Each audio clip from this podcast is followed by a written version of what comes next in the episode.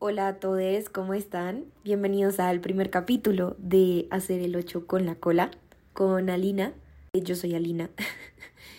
y estoy muy feliz, estoy muy contenta de estar grabando este primer episodio. Eh, la verdad, empezar este proyecto fue algo que surgió después de pensarlo mucho y después de cuestionarme si realmente alguien lo iba a escuchar o si iba a salir bien. Pero creo que la única forma de saberlo es arriesgándome, entonces aquí estoy.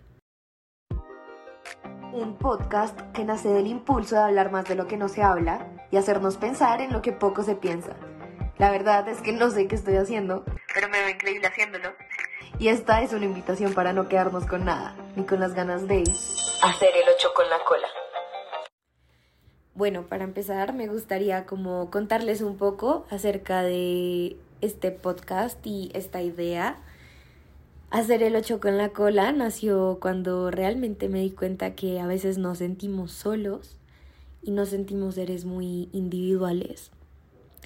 Eh, y a veces creemos que solo nosotros hemos experimentado esa emoción, ese pensamiento, esa experiencia que nos retuerce por dentro, nos hace sentir raros o a veces nos hace sentir especiales o chistosos.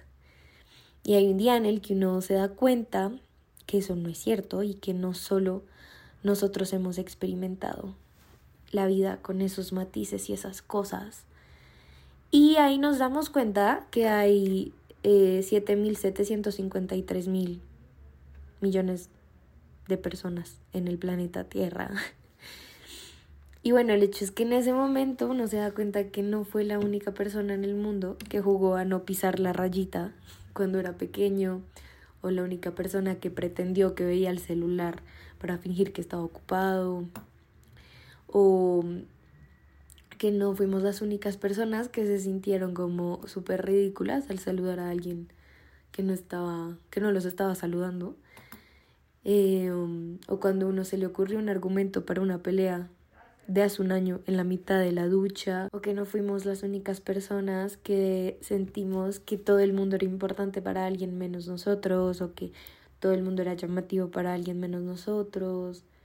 No fuimos la única persona que, que de niño guardaba los stickers de los cuadernos por si había un momento mejor para usarlos o que nos sentimos incómodos cuando, cuando uno va de lejos a una puerta y alguien va adelante y se queda teniéndote la puerta mientras tú corres para no hacerle esperar porque te da mucha pena. y no fuimos los únicos que nos preguntamos si alguien nos estaba como ligando o cayendo o solo estaban siendo amables. El hecho es que ahí en ese momento tú adquieres conciencia de la inmensidad que te rodea y alcanzas alivio por, por la comprensión que te abraza y te nutre y te sana un poco.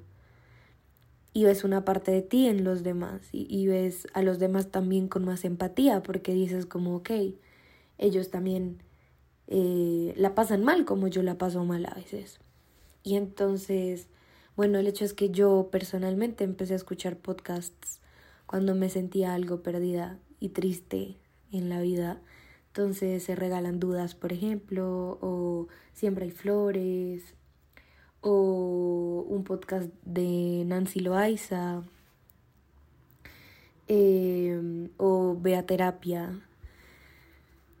Eh, como les dije, los empecé a escuchar cuando me sentía algo perdida y triste. Y ahí cobró para mi sentido esto, de que la gente que está triste necesita de gente que aún lo está más para entenderse y puede que los podcasts que les acabo de mencionar no sean personas tristes, pero sí encuentro en ellos cierta empatía y cierta comprensión y, digo, ok, esto no solo me pasa a mí. Y, y entonces creo que esto aplica tanto para los podcasts como en el arte, no sé, ver una pintura, ir a una exposición.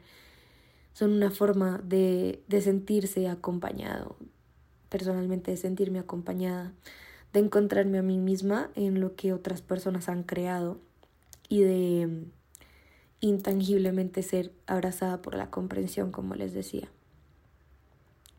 y decidí abrir a hacer el 8 con la cola porque siento que tengo mucho por decir.